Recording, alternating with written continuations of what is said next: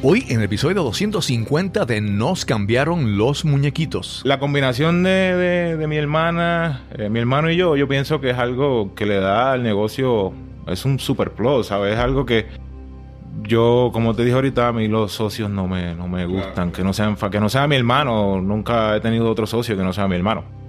Y no éramos ni socios, porque en realidad éramos, éramos compañeros de trabajo. Porque la, la, jefa era, era mami, la que puso el dinero era mami. Que no, no era como que, era como, vamos a hacer esto. Y, todos los dos teníamos su rol. Eh, bien, Miguel era el que se encargaba de, como te dije, el, es el cerebro. Ok, ¿qué es lo que hay que hacer? Este, ok, yo lo hago. Y yo lo hacía, yo era el músculo. ahora entra a la ecuación Keila. Y Keila es el cerebro para unas cosas. Miguel es el cerebro para unas cosas. Y pues a mí el cerebro todavía no me funciona bien. Mi nombre es Cristóbal Colón. Y esto es nos cambiaron los muñequitos. Nos cambiaron los muñequitos. Nos cambiaron los muñequitos. Nos cambiaron los muñequitos. Nos cambiaron los muñequitos. Nos cambiaron los muñequitos.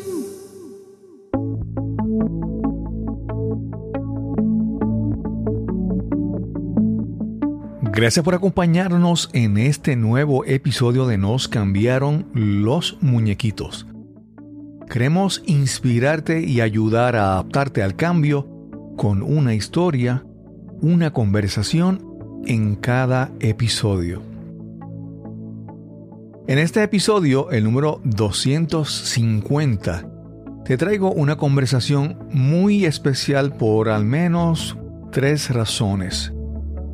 Primero, he querido hacer esta entrevista creo que desde hace más de dos años y había una condición para hacerla.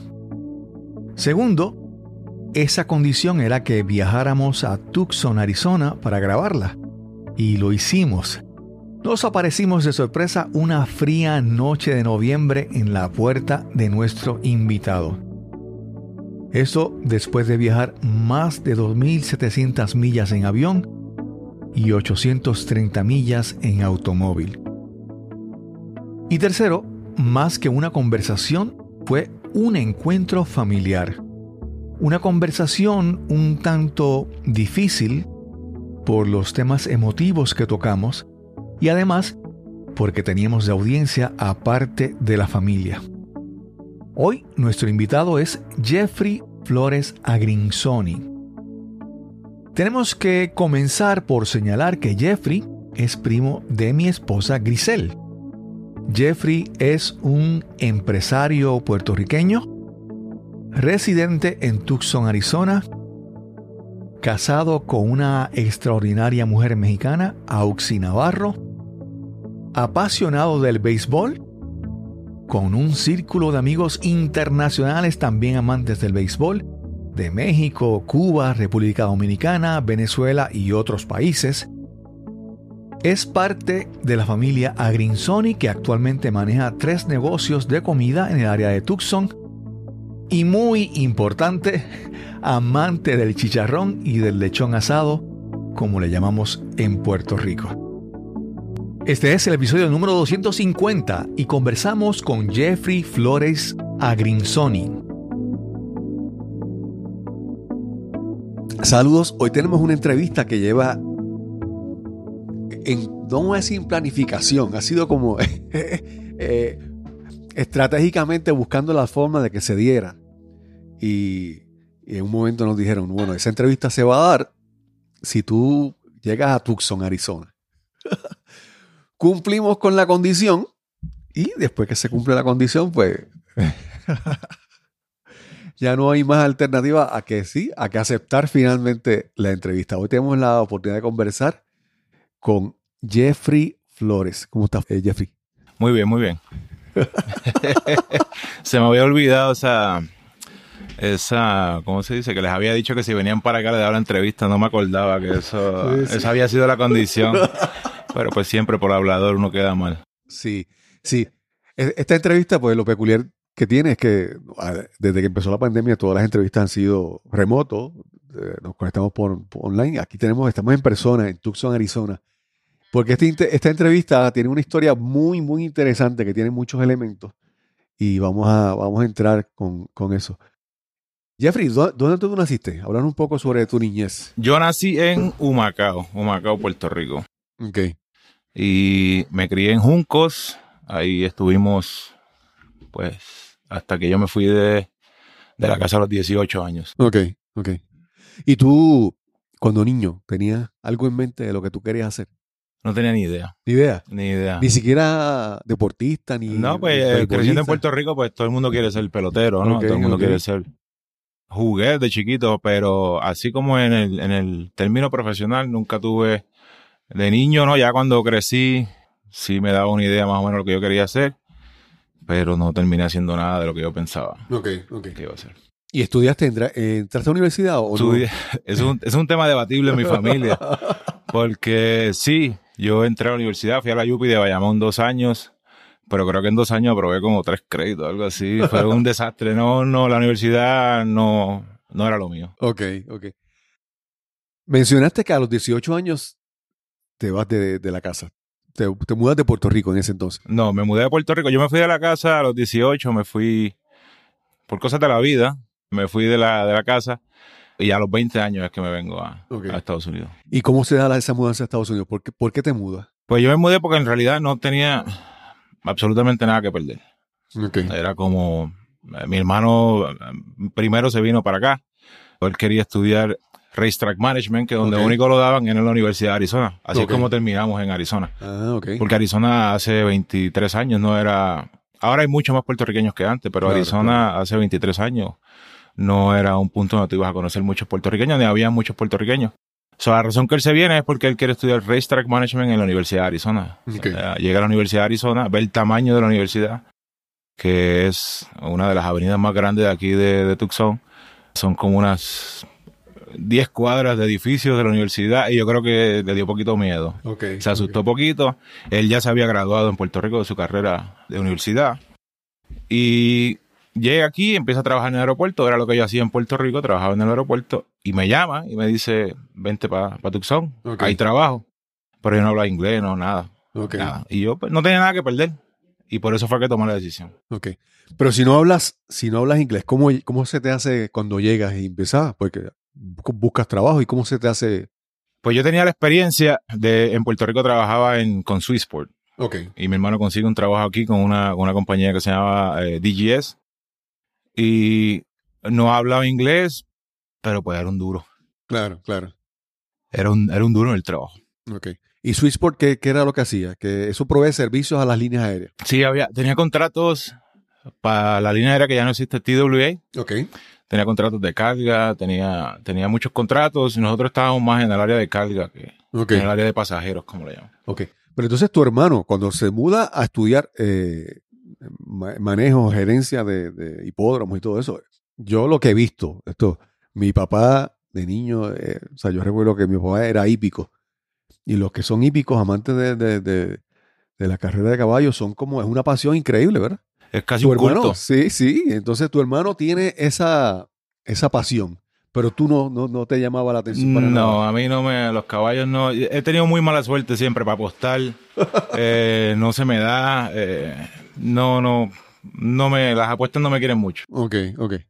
Y entonces empiezas a trabajar, te fue, te fue, te fue bien, te sentías, te sentías cómodo, te sentías nostálgico, te acostumbraste rápido. ¿Cómo fue esa No, me, experiencia? me sentí pri- eh, cuando llegué porque venía con, con mi hermano, Claro. venía con mi hermano y cuando, cuando llegamos, llegué con mi hermano, so, me sentía cómodo, me sentía bien y siempre trabajamos juntos. Ok. So, como quien dice, él me consiguió el trabajo y pues, aunque no hablábamos inglés, éramos, éramos buenos en lo que hacíamos. Claro, claro. Cuando hay, hay gente que dice que son, hay gente que dice que son buenos, ¿verdad?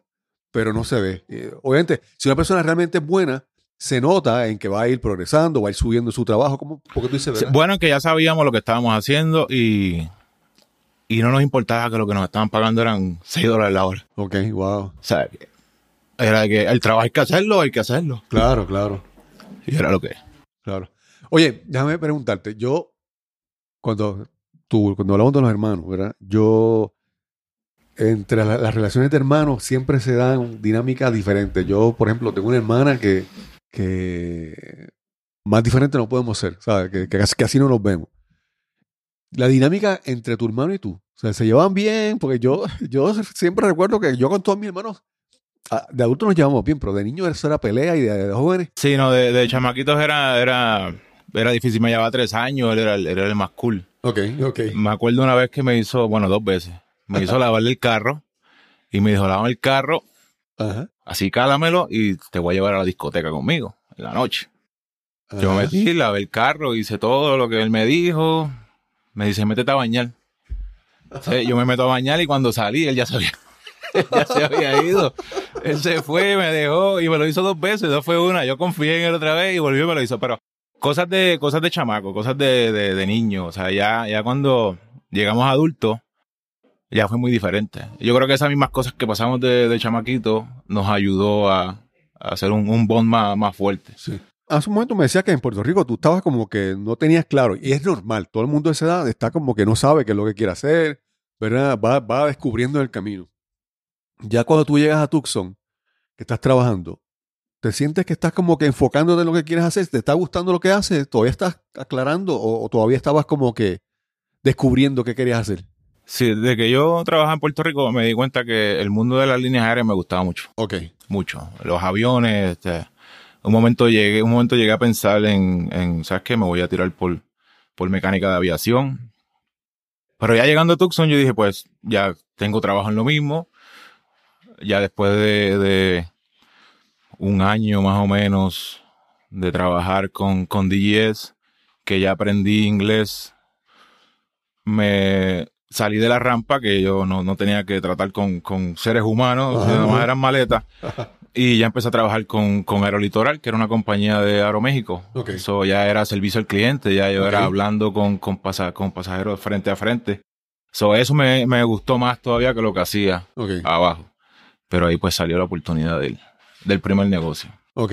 ¿Cómo, ¿Cómo surge la oportunidad del primer negocio? Ahí en... Éramos clientes, éramos clientes, nosotros, el negocio está cerquita del aeropuerto de aquí de Tucson, eh, íbamos a comer. Mi hermano siempre ha tenido mente negociante y pues yo, yo la verdad no. Ok. No, el, el negociante siempre fue él. No, gracias, gracias a Dios que no tiene mente negociante. Exacto, pues son de esas cosas que te tocan en la vida hacer que, que pues tú dices, pues, pues la verdad vamos a hacerlo. Vamos a darle, ya estamos aquí metidos. Éramos clientes de ese negocio, un negocio de comida mexicana. Y Miguel, íbamos tan, tan seguido que los empleados del sitio ya eran amigos de nosotros. Ok, ok. So, un día dicen, oh, mira, la dueña de este negocio lo está vendiendo. Y pues Miguel se comunicó con mami y ya. Ellos fueron los que hicieron el, el negocio. Ok. ¿Y ese, ese negocio era, era un, un solo negocio? ¿Era parte de una franquicia? Como... Es, es parte de una franquicia. Ok. Es parte de una franquicia. Pero es una franquicia muy, muy peculiar porque prácticamente tú puedes hacer lo que tú quieras. O sea, Sí, no sí, tienes sí. que seguir unas normas como una franquicia normal. Ellos prácticamente lo que te dejan es utilizar el nombre de ellos que ya tiene, ya tiene un, un background que la gente conoce. Ok. Oye, y cuando te, te metes a este, a este tipo de negocio, te, te dio curiosidad, te sentías con duda, te sentías eh, con temor, porque es, es algo completamente diferente. Sí, no, pues, ahí es donde viene, vamos a darle rewind para atrás, como dijo aquel. Ahí es donde viene que yo cuando salí de high school yo quería, yo quería ser chef. Siempre me gustó la comida, la cocina Ok. y la comida también. Entonces yo, yo quiero ser chef y mis papás me ponen, no, no, eso no. Ahí no hay futuro, ahí no hay dinero, tú vas a estudiar. la-". Y yo le di tres opciones y ninguna. El chef era la que yo quería, la quería hacer. Sí, se me gustaba, me gustaba mucho la, la cocina. Ok.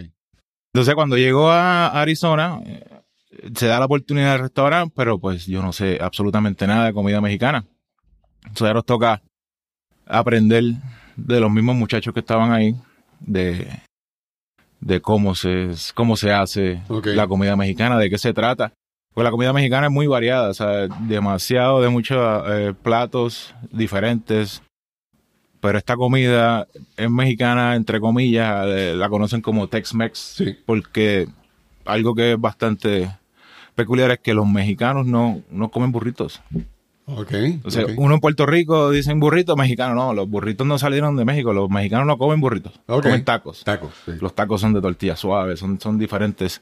Eso fue una de las, de las primeras cosas que yo aprendí. Ah, Entonces, los burritos, así. Y fue, nos fuimos metiendo poquito a poco en el negocio. Ya, ya se compró el negocio, que es una historia. También se compra el negocio, nos metemos y pues, ¿sabes que No sabemos nada. Si esta gente mañana dicen que se van, pues estamos, estamos chavos, vamos a darle a aprender de todo. Ok. Y así fue como lo, lo, lo hicimos. Ok. Digo, siguiendo cronológicamente, ¿verdad? Entras en el negocio, pero sigues con el trabajo en el aeropuerto. Sí, correcto. Y hay una parte importante de tu vida ahí, ¿verdad? Que conociste a alguien que posiblemente también te ayudó con todo esto de conocer la cultura y la gastronomía de México. Cuéntanos cómo se da ese, ese encuentro. Pues cuando yo empiezo a trabajar con, con Aeroméxico, ahí fue donde conocí a mi esposa, la famosa Auxi, María Auxiliadora. Éramos, yo trabajaba con Aeroméxico, ella estaba enseguida en el, en el mostrador de, de Delta y empezó como, como un vacilón de que pues ella era de la poca gente que hablaba español, cuando Ajá. nosotros no hablábamos otra cosa que no fuera español, so, siempre que teníamos algo íbamos donde ella, ella nos ayudaba y empezó como una amistad. Con más que nada fue una amistad al principio. Cuando estás trabajando, ¿verdad? El- empiezas en la línea aérea, estás trabajando, y después haces esa transición que vamos a seguir con eso hablando, ¿verdad? Al mundo de, de los negocios de comida. La, el, el concepto de servicio al cliente. Hay gente que lo aprende y lo domina y sabe lo importante que es, y hay gente que no, no le importa, ¿verdad? ¿Qué, qué, ¿Cómo fue para ti, ¿verdad? Aprender estas destrezas que son nuevas. Como tú dices, estabas trabajando en, bregando con equipaje, con maleta y todo eso. Pasaba gente a la frente a trabajar con personas. Personas con problemas, personas con estrés. ¿Cómo que, que, que empezaste a aprender de servicio al cliente? Porque eso yo lo veo que después esa destreza se ha seguido arrastrando con, con tus negocios. ¿Cómo, que, cómo, ¿Cómo fue para ti eso, ese aprendizaje? No, es, es, es la educación más que nada. El servicio al cliente, lo primordial es tú tener educación. Ok. Viene un cliente donde ti que tú no sabes lo que le está pasando, tú no sabes cómo le ha ido su día. Claro, Si tú lo tratas con educación, ya tú sales ganando. claro. Ya con una sonrisa. Todo, so, a mí se me hizo fácil por la educación que me dieron en mi casa. Ok. Y ya lo demás, pues, es como que hizo. Viene alguien con una situación, vamos a tratar de, Claro, De ayudarlo. claro, claro. con, con la que yo haya aprendido en, en- en lo que estoy haciendo, esto, vamos a ayudarlo. Primero que nada, no le voy a faltar respeto, voy a hacerlo lo educado. Y, y la mayoría de las veces ahí me ha funcionado. Hay veces que no tiene chance, hay veces Claro, que viene claro. alguien que lo que tiene son ganas de pelear. Sí, sí, sí. Pero el, el 90% de las veces tú vas a, con solamente un buenos días, un buenas tardes, abordar a esa persona de una manera positiva, Claro, claro. es- ya, ya tú ganaste la batalla. Ok, ok. Pero ustedes adquieren los vetos, ¿verdad? Después, esto, esta, esta franquicia esto, o este local estaba ya establecido. Y la persona lo vendió porque estaba. quería hacer otras cosas, o, que, o porque el negocio tenía problemas, o por qué, por qué se da la, la- la transacción. El la persona? negocio estaba bien. Ok, So, nosotros tuvimos, como éramos clientes, ya sabíamos, no, ahí va mucha gente, esto es un negocio que es rentable. Eh, la persona lo vendió porque, como le pasa a mucha gente, y, y a mí me, pas- me, pas- me ha pasado también, un negocio propio no es fácil. O sea, tú dices, no, voy a ser mi propio jefe, voy a... ¿No? y, y negocio de comida. Sí. ¿Sabes? Cuando, cuando la gente quiere comer, otra gente está descansando en su casa. y Hay, mucha gente ahí. que se pone de mal humor cuando le empieza el hambre se, se Sí, transforma sí, sí, sí. En, en- en otras personas. So, el negocio, esto, la señora lo vendió, eh, el negocio lo vende ella porque, lo pone a la venta porque se le hacía mucho. Ella estaba sola, no, no tenía las ganas de seguir con el negocio, pero era un negocio bueno. Claro. Era un negocio que ya estaba, apenas llevaba tres años, pero el negocio ya estaba, ya estaba en, en números verdes. So, ahí donde Miguel eh, tomó la decisión y dice, ah, bueno, hablamos con mami, mami nos, nos presta el dinero, nos hizo hacer un contrato esto de que le íbamos a pagar y... Pero el, el cerebro del negocio era Miguel. Ok. El cerebro del negocio era Miguel, era el que trajo, ok, so el negocio ya está funcionando, esto solamente hay que hacer esto y esto y esto, y él me decía y yo hacía. Ok.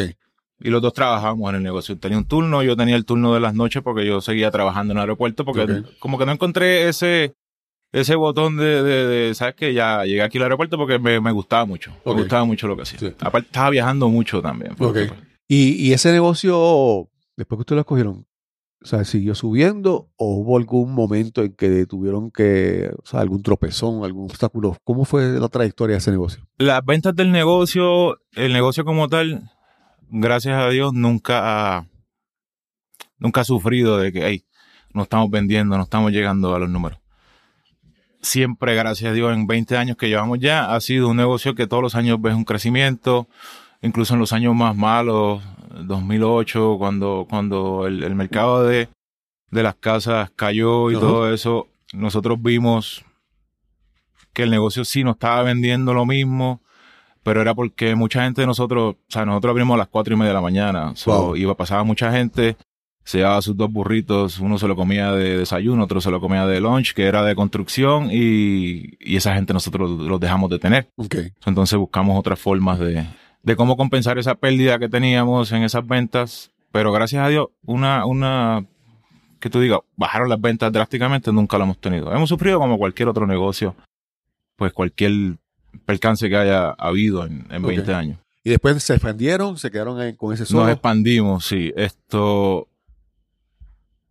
De oportunidades. Hubo oportunidades de otro negocio, de un segundo negocio. Bueno, primero, antes de ese, mi hermano decide, ¿sabes qué? Voy a abrir otro negocio. Voy a tratar de hacerlo con mi propio nombre. Nos Él metemos, solo. nos metimos los dos de lleno. Va, ¿sabes qué? Yo tengo este dinerito aquí, yo tengo este dinerito aquí. Vamos a hacerlo. Pero después de ahí ese negocio, mi hermano se fue a... Él consiguió un socio porque él quería hacer otras cosas más. Y yo le dije, ¿sabes qué? Pues a mí no me gusta, si no es familia, no me gustan los socios. Y yo me salí, me hicieron buyout, me salí del negocio y él se quedó con, con ese otro socio. Y luego terminaron haciendo otro negocio de, de pinturas, que era lo que mi hermano le estaba tirando. Mi hermano tuvo un negocio de pintar casas aquí en, en Tucson, que le fue, le fue muy bien también. Ok, ok. Y después de ahí compramos un segundo negocio, un segundo Los Betos, que así se llama.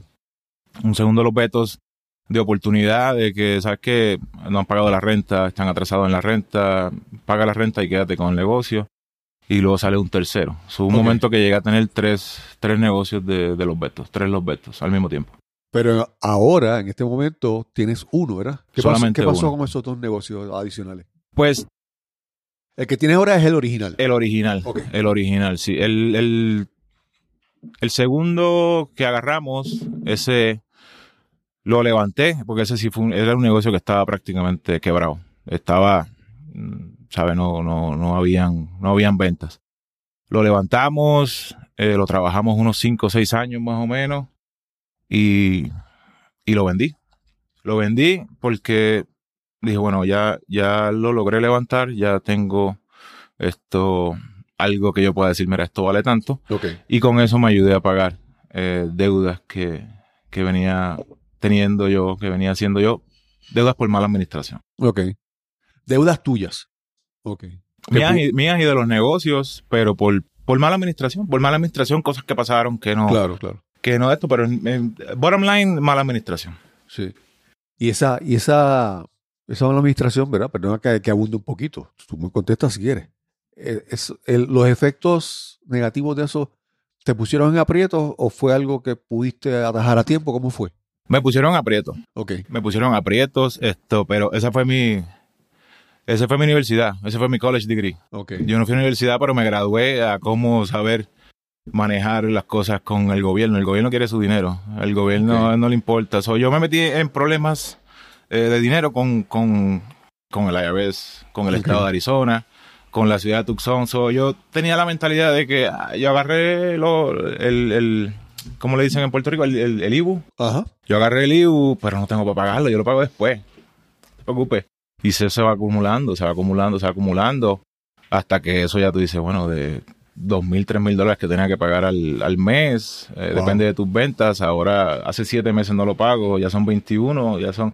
Cargos, intereses. y- Exactamente, penalidades. Y entonces ahí fue donde me empieza a buscar el IRS, el Estado se mete a mis cuentas, me vacía las cuentas, Wow. porque yo le debía, le debía como unos 10 mil dólares y le mandé una cantidad que no, pues no, no- ni se acercaba a eso.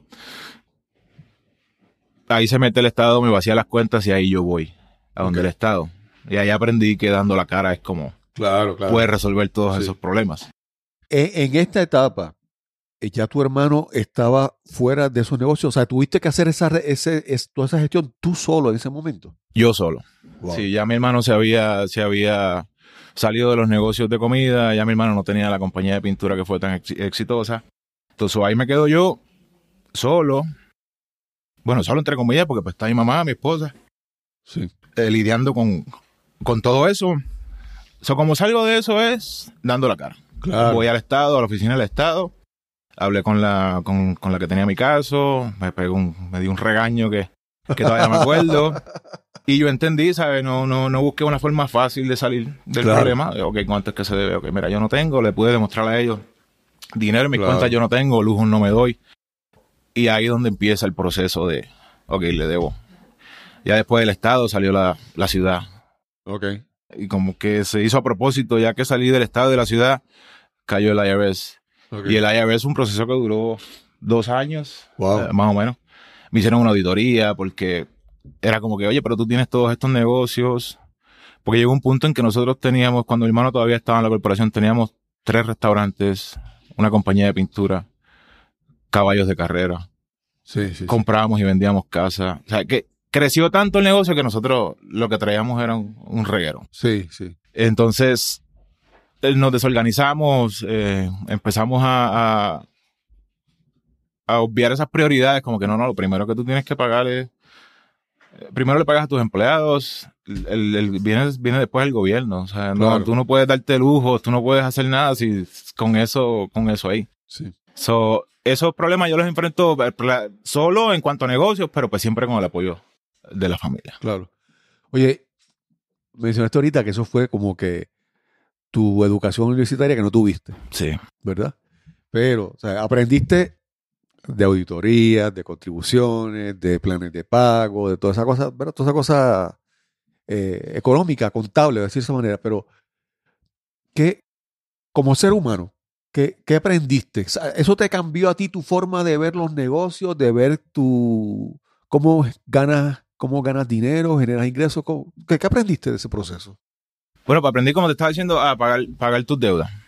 Pagar tus deudas y organizarte. Yo soy una persona muy desorganizada. Sigo siendo desorganizado. aunque, aunque diga yo lo contrario, yo sé y yo lo, yo lo admito que soy muy desorganizado. Pero con esas cosas aprendí a que no, no, mi- mis taxes están ahí, mis, mis cuentas están, están claras. A pesar de que nosotros teníamos todo eso y teníamos todo ese revolú, nosotros salimos bien de la auditoría. Claro. O sea, la auditoría demostró que si no habíamos pagado, no era porque estuviéramos queriendo evadir los impuestos, era que en realidad no había, pero era porque se le debía a, a distribuidores, se le debía Claro, claro. A, a muchísima gente. Eso. Ahí donde, volviendo al tema de dando la cara, yo le doy la cara a la IRS y le digo, mira, esto es lo que está pasando. Vamos a ver cómo se puede hacer. Yo le digo, yo me puedo, yo puedo pagarte de, de muchas formas.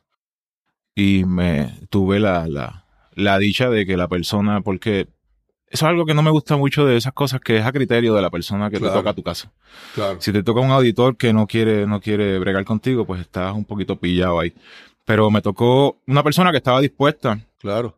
a, a negociar conmigo, a, a darme un break para yo poder Digo, pagarle. Y también aparte de que es verdad, es, es una parte de relaciones humanas. Eh, Es, es co- como tú hablas con esa persona, como tú la convences, como tú, o sea, que ve que tú estás yendo con unas intenciones, que estás hablando con la verdad, que es- también hay algo de, de- de interacción así, ¿verdad? Sí, tiene mucho que, tiene mucho que ver. El, el IRS es algo que noté.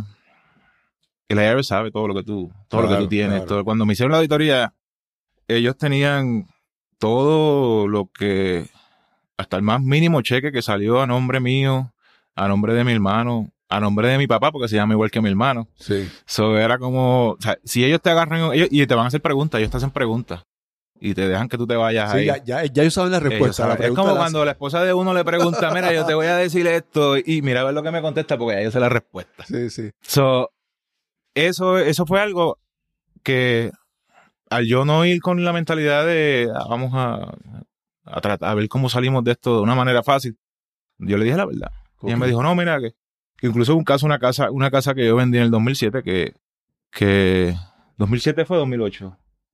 2007. Vendo esa casa en el 2007 porque era de las casas que comprábamos, arreglábamos y, y las vendíamos otra vez. Y esa fue la última casa que compramos. Yo me quedo con la casa y se me acaba el dinero ahí donde empiezo a tener problemas. Ok.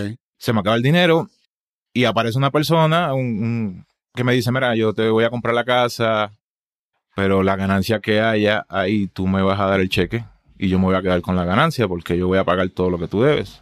Ah, perfecto. So, yo hago eso, vendo la casa, le, le endorso el cheque, se lo doy y él lo cambió. La persona del IRS tenía ese cheque y me dice, tú no reportaste esos 27 mil dólares. Y yo le dije, no, no, ese cheque yo lo, yo vendí la casa, la agarré y pasé el cheque a esa persona que se iba a encargar. La persona del IRS me dijo, es cierto, tú nunca has tenido una cuenta en el Bank of America a nombre tuyo. Tuviste una a nombre de un negocio, pero a nombre Wow. tuyo no. O sea, que el IRS tiene, tiene el poder de, Todo, de saber todo, todo. todo. So, yo siempre fui de frente. Sí. Siempre fui de, me hacían las preguntas y yo le decía, mira, si yo sé la- las respuestas, yo te voy a contestar. Si no, pues me vas a tener que dar brega que yo te consiga las respuestas. Pero fue de la forma que me funcionó, me ha funcionado. Pues Sí. sigue funcionando. Sí. Y te pregunto, cuando, cuando ocurre eso, tú decides como que, vamos a ver, pues, como que te sentaste y planificaste, ok, vamos a, a ver si me dedico solamente a esto, si, si tumbo esto, si me voy por esta línea. Tuviste que, porque tuviste que reorganizar este Sí. reguero de negocios que tenía. Sí, en ese momento yo me, yo me quedé a cargo de, los- de los restaurantes. Y yo me di cuenta que pues en los restaurantes me gustaba, me, me gusta el, esa interacción con la gente. Entonces, ya los otros negocios ya, ya eran negocios que estaban desapareciendo o habían desaparecido. O sea, yo me dedico al, al, al restaurante. Digo, ok, por aquí va la cosa. Por aquí es donde yo voy a poder. Y volviendo a lo mismo de que los negocios nunca bajaron las ventas. O sea, yo estoy teniendo problemas económicos no porque los negocios dejaron de vender, Sí, es porque yo no sabía administrarlo. Claro. Y pasaron muchas cosas y vi- me di cuenta que lo- lo- los restaurantes era lo mío. Eh, la interacción, la- la- las relaciones que tenía con los vendedores, con los mismos empleados. Pero una, una pregunta hasta ese momento, porque hasta ahí era Los Betos, era el nombre de alguien que se inventó una franquicia. Los Betos, mencionaste que aunque una, era una franquicia que era, vamos, flexible, que tú podías, incluso me dicen que el, el menú de, de esta tienda es diferente a las demás porque hay como que flexibilidad para el dueño. Pero tú sentías la necesidad de hacer algo tuyo, un concepto tuyo, porque hasta ahora que lo que he visto es que tú me dices que tú en la parte administrativa, en la parte organizativa, organizacional no eres muy bueno, pero en la parte creativa es la que siempre... Entonces decidiste en algún momento crear algo tú, ¿verdad? ¿sentías esa, esa necesidad? Sí había, sí había siempre el, el- el- el de contra. Yo creo que lo puedo hacer.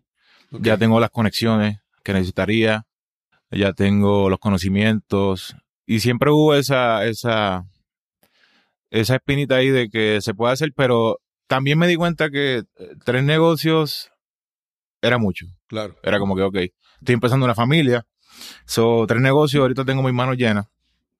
Vamos a ver qué pasa más adelante. Porque pues sí era, a mí me gusta estar en mis negocios. Me gusta ir, me gusta, hay veces, pues hace tiempo no lo hago, ¿no? Pero me gusta meterme a la cocina, me gusta esto, ser parte de la, de la operación. Claro, claro. Y siempre hubo eso y no se, no se había podido dar. Porque yo solo era como que eh, es mucho. mm, A lo mejor si vendo. so, viene esto haciéndose de hace años. Pues yo desde que vendo el primer negocio, eh, de los tres, vendo uno. El primero que compré no, sino el, el segundo que adquirí. Lo vendo y digo, ok, so ahora tengo dos negocios. Se me hacía más fácil. Podía pasar más tiempo con, con, con la familia. Y digo, ok, ahora va- vamos, vamos a tirar para allá. Vamos a ver qué pasa. Y a mí siempre me ha gustado, puede que sea una virtud, puede que sea un defecto, pero es como vamos a darle tiempo. Ok. Vamos a ver qué pasa, porque pues hay veces que uno quiere que sea muy rápido y, y, y ahí es donde vienen. Claro. Te vas a, te vas a, a estrellar. So, era como que, ok, ya, vendí un negocio, tengo dos. Vamos a ver qué pasa. Y seguimos en eso. Se empezó el, el, el, proceso ya de, ahora ya me voy a enfocar a terminar de saldar todas mis deudas. Con ese negocio que yo vendo me ayuda a pagar deuda. Me ayuda a, a ponerme al corriente con muchas cosas. ¿Para cuándo ya habías terminado con todo lo del IRS y todos los problemas de ese momento? ¿Para qué año más o menos? Duró 2011, 2012 más o menos. Pues duró como, fue, empezó en el 2008, 2009. Sí, duró como unos tres años, como para el 2012. Ok. 2012, 2013. a lo mejor. Ok. Es que fue, fue, tan, fue tan frustrante que yo me quise olvidar de eso. No me acuerdo ni la fecha. Vamos a entrar de lleno en esta parte, ¿verdad? Eh, tú tienes un nuevo negocio, se llama Flaps and Racks. Y ahora voy a hacerlo como, como dice en inglés, reverse engineering. O sea, yo veo el resultado, veo lo que está hecho y quiero ver cómo se, cómo se inventó eso, cómo se creó. Tú tienes este negocio, no sé, realmente son dos negocios, ¿verdad? Flaps and Racks y Asai Paradise. Y uno entra a este lugar y lo primero que uno ve, por ejemplo, es muchas, vamos a decir, amores o pasiones que, que- están, que se ven, que la persona que entra y mira alrededor ve detalles, ve eh, la aviación, ve lo, obviamente el, el- nombre, el logo, eh, el tema es aviones, aeropuertos, también eh, se ve elementos de Puerto Rico, elementos de, de México, elementos de Tucson. Y es como, o sea, es, es un negocio que, que tiene, vamos a decir así, en inglés dirían que como, como que tiene soul, o sea, tiene como que un alma, ¿verdad? Que, que tiene una identidad. La que entra ahí no es, no es o sea, vamos, vamos comparándolo con el otro, con los Sí, sí. que es una franquicia. Aquí hay como que algo más. ¿Cómo se da ese deseo de, de- de hacer este negocio diferente y meterle todos estos elementos que uno puede ver ahí en eso? Pues fue, fue algo de que, ok, ya estamos listos. Salgo de ese, de ese bache de, de deudas y, y de problemas y, y ya financieramente me voy estableciendo un poquito mejor. Y yo digo, si sale la oportunidad ahora, sí se puede hacer. So, pero algo bien peculiar de la ciudad de Tucson es que Tucson creo que está declarada por la UNICEF, creo que es la UNICEF como, creo que es la segunda ciudad gastronómica de todos los Estados Unidos. Creo que la primera es San Antonio.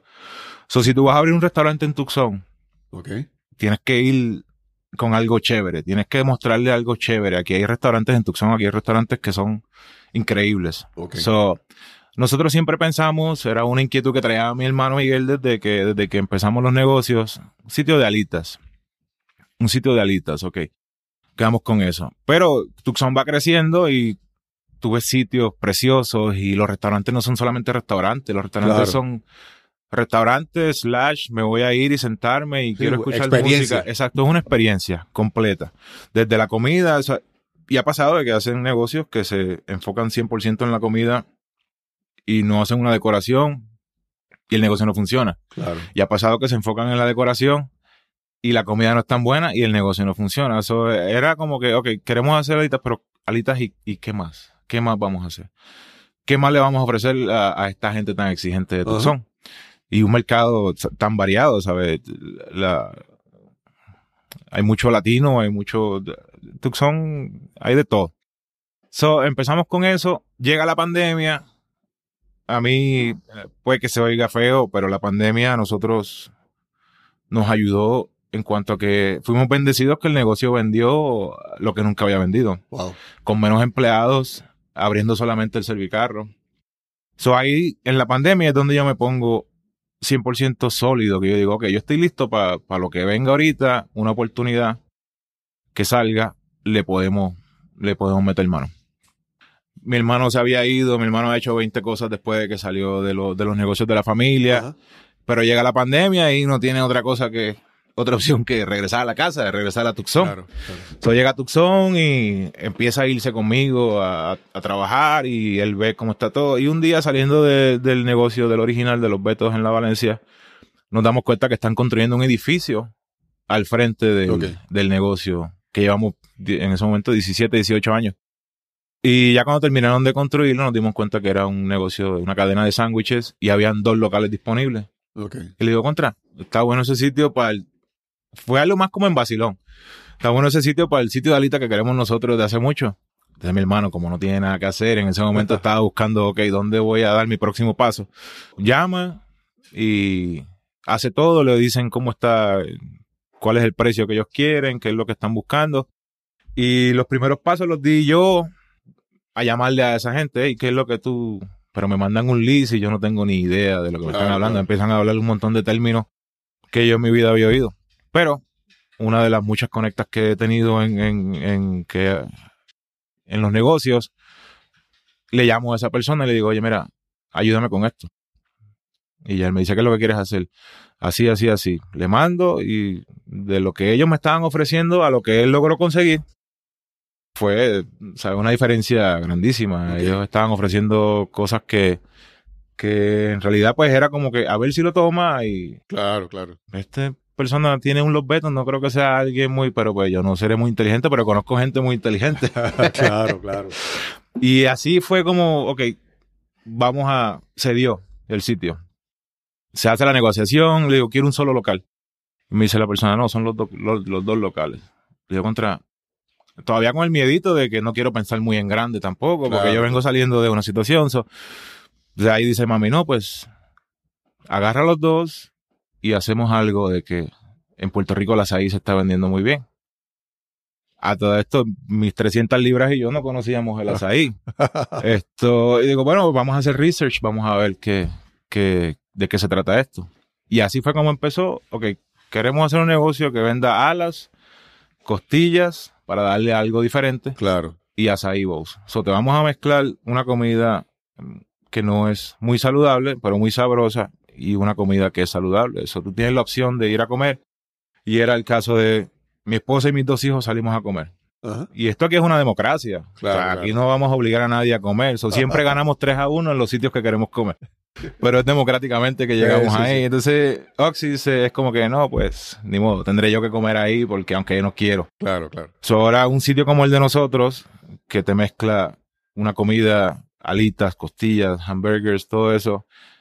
Una persona como Oxy tiene la opción de decir, tú sabes que yo no quiero alitas, me voy a comer un acai bowl, Claro. ustedes engorden y yo no voy a engordar. Se empieza eso, ok, ya tenemos lo que queremos vender, ya tenemos los conceptos. Ahora, ¿cómo mezclamos estas dos cosas tan diferentes en un mismo techo? Me voy con un arquitecto, me siento con él, me entrevisto con él y le digo, mira, estoy buscando un nombre que no sea tan obvio, Claro. que pues ya tienes el Buffalo Wild Wing, o Sí, tienes sí. El, el, el, el Wing, ¿cómo se llama el otro? El Wingstop. Y todo, todo es con Wing. So, digo, ¿sabes qué? Pues vamos a, vamos a utilizar algo que no, que no diga, me gustan tales palabras, me gusta esto. Eh, Una forma de decirle a la, es esta palabra, una forma de decirle a un costillar es esta palabra. So, le- me, me entrevisto con él y todo, me fui de vacaciones, nos fuimos de vacaciones. Y cuando llego, el, el tipo me manda un email y me dice, mira, eh, presupuesto para negocio Racks and Flaps. Y le digo, ¿sabes qué? Ese es el nombre, pero al revés. Le dije, no le cambien nada, ese es el nombre, pero voltealo. Flaps and Racks. Ok. Y ya de ahí empezó todo el, el, el proceso creativo de los logos. Estuvimos envueltos todos, todos nosotros. eh, me lo mandaban a mí y decía, ¿qué te parece ese logo? ¿Y qué te parece ese logo? ¿Ese te gusta? ¿No te gusta? O sea que fue algo familiar. Ya estábamos 2020, pandemia, 2021, no, pues no teníamos nada que hacer que, que sentarnos todo el día a ver, a ver cosas y hacer brainstorming para que ese negocio saliera lo mejor posible. E- ese negocio, mencionas ahí la familia, ¿verdad? Que, que del proceso creativo que te ayudaron eh, mucha gente a opinar y a observar y todo eso. Pero ahora, ya que el negocio está creado, ya está montado, ya está corriendo, a mí entenderme, pienso que te da la oportunidad de que desde el momento de, crear el negocio, de imaginarlo, la familia está uniéndose. Pero ahora yo veo que está, o sea, a- eh, mencionabas a tu hermano y tú, pero ahora está tu hermana también. Y yo creo que este negocio ha sido como que una, por no decir tal vez tan dramático, una bendición, pero seríamos como una gran oportunidad de unir a la familia. Yo me, me- me hace pensar como, como eh, la, la película de Fast and the Furious, que, ¿verdad? que la familia primero, tú sabes. ¿Cómo, cómo lo ves? Sí, es, eh, definitivamente ha sido eso. O sea, eh, tuvimos la oportunidad de regresar a trabajar juntos, mi hermano y yo, que siempre hemos trabajado juntos, porque volviendo al principio, trabajamos juntos en Swiss, en Swissport, en Puerto Rico.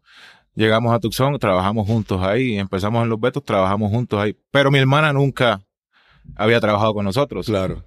So, ella es maestra eh, está en un momento de que, ¿sabes qué? Me gusta ser maestra, pero hoy en día es muy difícil porque Claro, tienes claro. que, no solamente tienes que lidiar con, con los niños, es, es mil otras cosas y los papás, pasa cualquier cosa y terminas tú siendo la, la, la mala Claro, y claro. sabes que en la posición de maestra ya como que le estaba, ella tiene la vocación para bregar con, con sus niños y sus niños los adora y todo, pero como que ya, ya le había perdido el amor a ser Ok, maestra. ok. So, sale la oportunidad, hablamos con ella y tenemos este lado y pues tú, tú vas a ser la, la, la que va a correr eso ahí porque nosotros la verdad no conocemos eh, y ahí es donde ella decide, ¿sabes qué? Sí, me voy a, me voy a ir con el negocio de la familia. Sí.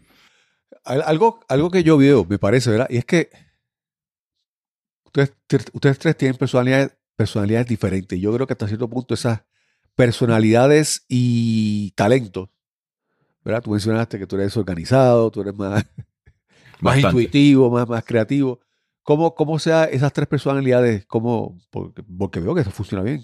¿Crees que está funcionando bien las tres personalidades de los tres hermanos? Sí, pa- para mí es, es algo perfecto. O sea, para el negocio, a lo mejor nosotros, tras, tras, tras, ¿cómo se dice? Bambalinas, tras Ajá. bastidores, allá tenemos nuestros tirijala, pero para el negocio como tal, eh, a mí se me hace que funciona perfecto, porque yo, yo hice muchas conexiones en un momento bien difícil y que están ahí todavía conmigo. O sea, Claro. yo les demostré a ellos que yo les debía dinero, lo que sea, pero yo les pagué y esas conexiones son algo que, que yo voy a tener para siempre porque yo mm, no perdieron dinero gracias a mí, porque yo me podía Claro. haber declarado en bancarrota Claro, y no le pagaba a nadie.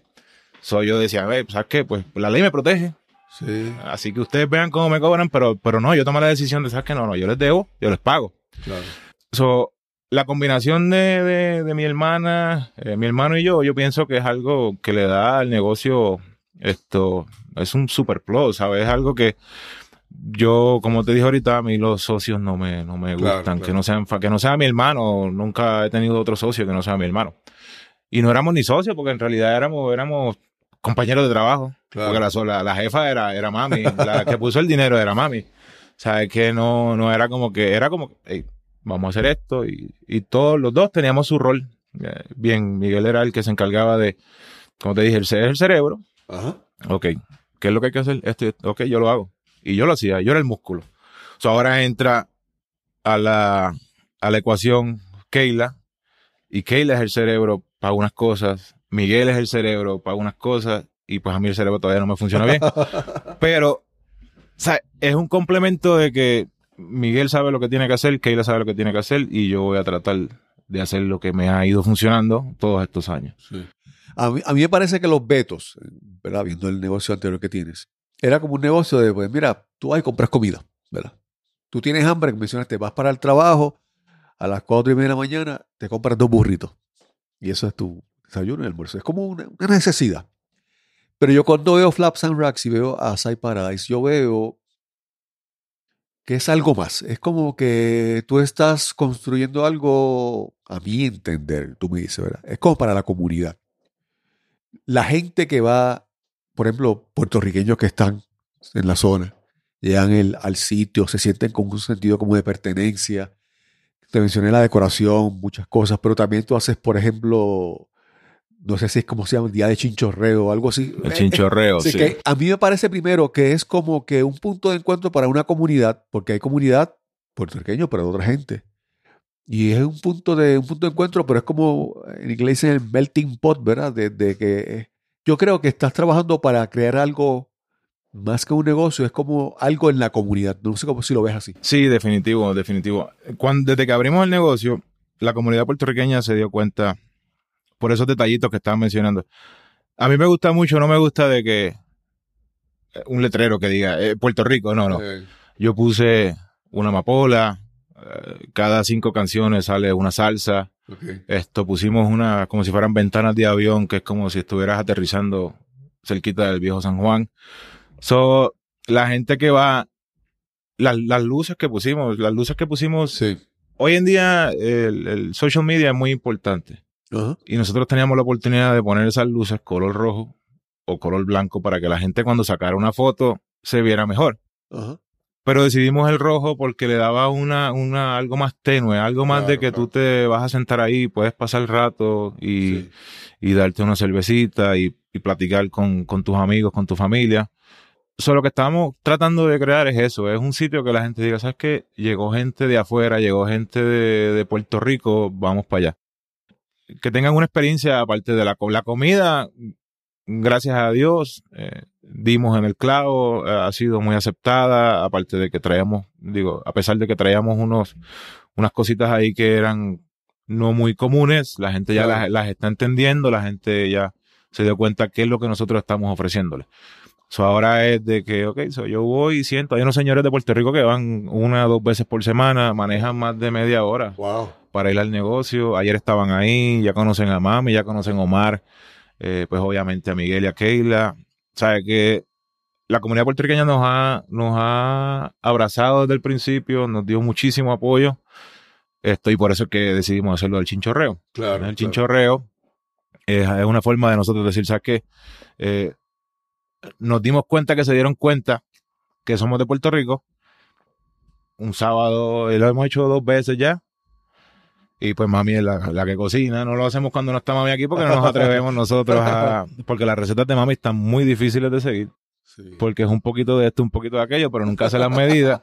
Entonces ninguno de nosotros podemos ah, igualar Sí. el sazón de ella, pero Sí. es, es una forma de decir, ¿sabes qué? Nos dimos cuenta de que, de que saben y, y vamos a hacerle embrace, vamos a... A- ayer me pasó, yo estaba allí y vi que llegó un señor, un caballero, con, o sea, un señor alto, seis pies de alto o más, altísimo. Y llegó con su niña. Y la niña llegó con una cara de felicidad. Y se sentó y pidió su, ¿verdad? Pidió su, su, su bowl, su plato de azaí. Y se sentó y, se veía tan feliz. Pero eh, lo que te quiero decir es que es desde ese extremo hasta que tú ves empleados del aeropuerto que llegan con su chaleco y su uniforme de estar trabajando en la pista y piden su, su jalita y se piden su cerveza. Es como una variedad y todo el mundo se veía como que súper cómodo allí. Es como que es como que la gente se, siente- bienvenida. Y me pareció algo bien interesante porque no había visto eso en, otros lugares. Sí, eso es algo que... Tengo un amigo que, el, que me ayudó también al principio, él fue el que me contactó con, con, con mucha gente de los que me ayudó. Que es lo que él dice, él, él tiene un letrero, un negocio de letreros. Y, y cuando va gente a su negocio y le viene con, hey, tengo, él le dice, ve al Flaps and Racks. Ve al Flaps and Racks y siéntate ahí un ratito, ve un viernes en la tarde, un sábado en la tarde, dice, siéntate un ratito ahí y te vas a dar cuenta de, de la vibra de la gente, de, de cómo la gente dice, no vas a ver allá a nadie enojado. Es como que, es como que sí somos un restaurante, sí somos un restaurante, no somos un restaurante fino, pero no tenemos un mesero, no tenemos nada, Claro. pero aunque seamos fast casual, la gente se siente cómoda de ir, sentarse, darse su cerveza, mirar los televisores, escuchar la música. Y en realidad, no, no en dos años que llevamos ya, no nos ha tocado lidiar con, con algún eh, eh, cliente eh, Descontento, digamos. descontento al punto de que tú, o sea, siempre va a haber uno que otro. Claro, claro. Pero sí es una, sí es una vibra diferente la que se siente ahí. Eh, ayer que estaba lleno, las órdenes estaban tardando un poquito más de lo que se tardan las órdenes, pero la gente estaba contenta. No hubo ningún cliente que, Claro, que estuviera molesto o algo así. Y yo pienso que eso te lo da desde las luces hasta la decoración, hasta si una persona que, que está esperando a lo mejor mucho por su comida, nomás levanta la cabeza y dice, ah, mira, no me había dado cuenta que allá eso es esto. Sí, o mira, sí. no me había dado cuenta que eso es la ciudad de Tucson. O va al baño y ves y dice, ah, mira, un fuselaje de un avión aquí. Y al final arriba dice, tiene un sellito de, de correo que dice Puerto Rico. O sea, que tiene muchos detalles, tiene muchas cositas que, que si vas a tener que esperar un negocio, pues tienes, tienes en Claro, que entretenerte. Y de tus clientes, algunos se han vuelto, a- o sea, ya has conocido clientes que tú consideras que ellos son amigos tuyos. ¿Te ha permitido conocer más Sí, gente? sí, sí, sí. Hay, hay muchos que vas y, y hablas con ellos. Yo me siento a hablar con ellos. Yo, esto. Sí he tenido, sí, sí hemos tenido varios, varios, tanto en el lado como el del azaí, como en el del Flaps and Rice. Hay mucha gente que sí. ¿Y qué, qué- qué tú ves en el futuro? ¿Qué, qué- ¿verdad? Porque yo he escuchado las cuentos de que tú te levantas a veces a, mi- a mitad de la noche con alguna idea o, algo. Pero, Más si tiene que ver con lechón. ¿qué, qué, ¿qué tú ves en el futuro? ¿O qué tú quisieras alcanzar, ya sea con Flaps and Racks o con alguna otra cosa, algún otro concepto? Pues eso es algo que no, no sabemos todavía. No sabemos si queremos seguir ah, y abrir 10 flaps and racks, 20 flaps and racks, o si tenemos todavía eh, más creatividad para seguir haciendo otras cosas. Porque Claro. es, es una forma nueva y curiosa de hacer negocio. Uno piensa que, ¿sabes qué? Pues voy a abrir este negocio, voy a abrir 20 de los mismos negocios y voy a vender. Pero eh, en Tucson hubo un caso muy, muy peculiar. Creo que se llamaba el Fox Restaurant Group o algo así. Esa gente se dedicó a abrir restaurantes y ninguno tenía que ver con el otro. Ok. So, creo que llegaron a abrir cinco o seis restaurantes, no, no, no, no me crean, pero por ahí va la cosa. Y el Cheesecake Factory los compró. Los cinco conceptos diferentes los compraron. Eh, so, es como que, ok, so, yo puedo abrir un Flaps and Racks y tengo, o tengo una, otra idea de un negocio, eh, pero ese sí es, es mucho más grande. So, no sé si eh, eh, vamos a abrir 10 Flaps and Racks, pero definitivamente crecer Claro. crecer, crecer como familia, seguir, seguir haciendo lo que, pues lo que sabemos hacer, lo que nos tocó hacer Claro, claro. y, y pues más que nada crecer. Crecer, ahí vienen los hijos, los sobrinos, ahí vienen a ver si alguno demuestra interés de que se quiere, de que se quiere quedar en, en el negocio de la familia y si no, pues hasta que Dios nos dé licencia. Súper, súper. Esta, esta pregunta, cerramos con esta, porque es posiblemente la más difícil. Pero has mencionado mucho el, el, el- el rol de tu mamá, ¿verdad? Uno, por ejemplo, entra a, a Side Paradise y en el menú hay un Grandmother's Oatmeal, creo que se llama el, el plato. El Grandmas, Grandmas Paradise. Sí. Y ahí, ¿verdad? Y hay una gran, una gran influencia, ¿verdad? Mencionaste hace un momento lo de la educación. ¿Qué, qué, qué, qué agradeces tú de, de, de ese, de ese rol de, de ella en, en los negocios, en tu vida? todo. Pues si no fuera así, si no fuera por ella, no estuviéramos aquí. Claro, claro. Ella no nos regaña. nos mantiene. Nos mantiene con los pies en la tierra. Claro.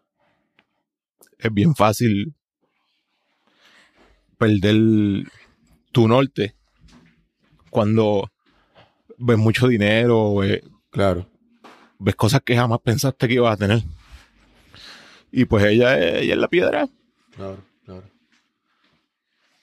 Déjame decirte algo. No se vaya.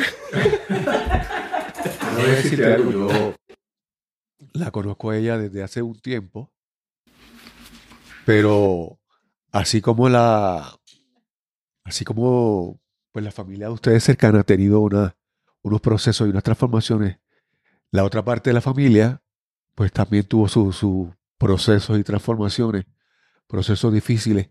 Y lo más importante de, que a veces los procesos difíciles permiten que la gente se conozca más. Y yo creo que la relación del resto de la familia con ella ha sido, ha sido, ha mejorado, ha cambiado para bien, porque yo creo que esos momentos difíciles permitieron que la gente la conociera realmente más. Y te digo, te digo eso porque, ¿verdad? Eh, hay que, aquí estamos hablando de esto y por acá se me están saliendo las lágrimas y a él, a él también. Y yo sé, yo puedo disimular porque tengo congestión y, pero también, pero yo, yo creo que, que, que todos estos últimos años ha sido, desde mi punto de vista, y mi esposa podrá decir también algo, yo creo que ha sido un, un proceso que ha transformado la relación de la familia y, y nos ha permitido ver esas cosas que tú ves de tu mamá, que tú, esas cosas que tú aprecias y que tú entiendes que te han llevado a alcanzar el éxito. Así que, No, es, es, es una dura. Es una dura pasar por todo lo que pasó. Esto. Siempre que tú levantas el teléfono, ella está ahí. O sea, no hay, no hay, no. Bueno, pues sí me dice que no, pero más mayormente cuando estamos en la cocina, que ella quiere hacer las cosas como ella quiera. eh, Y que yo llevo toda la vida haciéndolo así, le digo, mami, no llevas toda la vida haciéndolo así. Si la semana pasada lo hiciste diferente, no, no seas así. Pero es, es una dura, la verdad es una dura pasar por todo, siempre estar ahí para los tres, ¿sabes? Para los Claro, tres, claro. para Miguel, para Keila, para mí. Y para todo el mundo. Para, to- para todo el mundo. No importa el que sea, a veces viene aquí con unas historias y yo las regaño de mami, pero por favor, ¿cómo es que tú haces eso? Pero pues, está en ella. Yo sí, yo la entiendo, pero a veces la quiero, la quiero. Quisiera que no lo hiciera porque pienso yo que se pone en peligro. Pero yo soy igual, yo, yo también soy igual. Yo la entiendo en ese punto. De que, Sí, sí, yo la. de yo- que viene alguien y tú quieres ayudarlo. sí, e- ella es, ella es demasiado noble. Sí, Al pues. punto que uno dice, oye, se está metiendo en un problema. Exactamente, va a terminar teniendo un problema por eso, pero pues hay veces que no, no lo puedes ayudar, es, es tu claro. naturaleza y así va a ser y, y la familia siempre ha sido muy importante y la familia pues es la base, Claro. base cuando, una cosa curiosa, cuando yo vengo de Puerto Rico, pues uno viene sin familia, pues estaba mi hermano, ¿no? Pero él estaba casado y qué sé yo. So, uno tiene que crear su propia familia aquí en Estados Unidos. Es algo bien, bien peculiar. Es algo que tú dices, ¿sabes qué? Pues tengo mi familia, se quedó allá en Puerto Rico, pero pues ahora yo tengo que hacer con quién yo voy a compartir. ¿Quién va a ser mi familia? Y es algo que tú tienes que escoger bien. Ok, nos parecemos, hacemos esto, tenemos cosas en común y, y ahí es donde tú dices, ¿sabes que La familia es muy importante Claro. la familia te va a poner ahí y te va... Y llega gente que no es familia, que tú los tratas como familia también. Sí.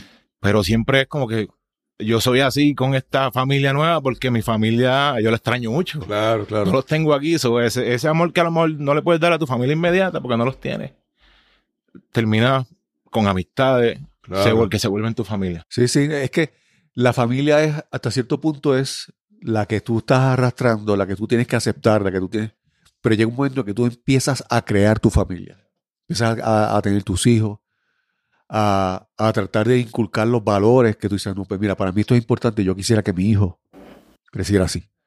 Yo quisiera que mi hijo apreciara esto. Y es un proceso, primero, como te dije, primero de aceptar la familia que uno tiene, pero después en un momento también empezar a crear. Y es algo. Y, y la familia es la que es de sangre, pero la familia que, que también uno adopta en el corazón. Sí, sí, sí. Que la vida te regala. Sí. Jeffrey, gracias por eh, aceptar esta invitación a conversar. Sé que me pusiste muchos peros. No, pero no son, no son pero, es que yo no, yo no sirvo para Sí, esto, pero pues, esto... Mira, es que, es que las cosas hay que decirlas. Y, y a veces uno puede decir, mira, a veces no las puedo decir muchas veces, pero voy a decirlas una vez y las grabo. La gente las puede seguir escuchando, pero las cosas necesitan ser escuchadas. O sea, uno necesita honrar a ciertas personas en la, en la, en la, en la vida de uno, expresar lo que uno siente por esas personas, si uno siente amor, respeto, admiración, expresarlo, porque eso es importante, eso es importante. sí, sí. Y estamos aquí un día y nos vemos mañana, tú sabes. Y yo, de parte de mi esposa y de mi parte, eh, eh, quiero expresarte mi gran admiración y respeto y cariño a ti, tu familia, a Oxy, a tus hijos, que, que nos, han, nos han adoptado así, más allá de lo que se requiere. Y siempre, siempre admiro tu trabajo, lo, tu trabajo, cuando digo tu trabajo es el tuyo y de tu familia, de tu mamá, de tus hermanos, porque son, son motivos de inspiración para la familia. Y Gracias. mi- tanto, tanto Tucson como Puerto Rico, como Estados Unidos, necesita gente así como ustedes que no se cansan y siguen inventando y siguen eh, buscando echar para adelante. Hay que darle, hay que darle.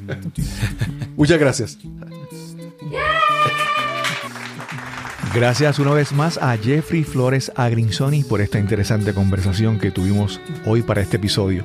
También le damos las gracias a, a Miguel, a Keila y a Jenny Agrinsoni por recibirnos y darnos esta, esta oportunidad de conversar. Si quieren conocer un poco más, busquen a Flaps and Racks en las redes sociales y a Sai Paradise.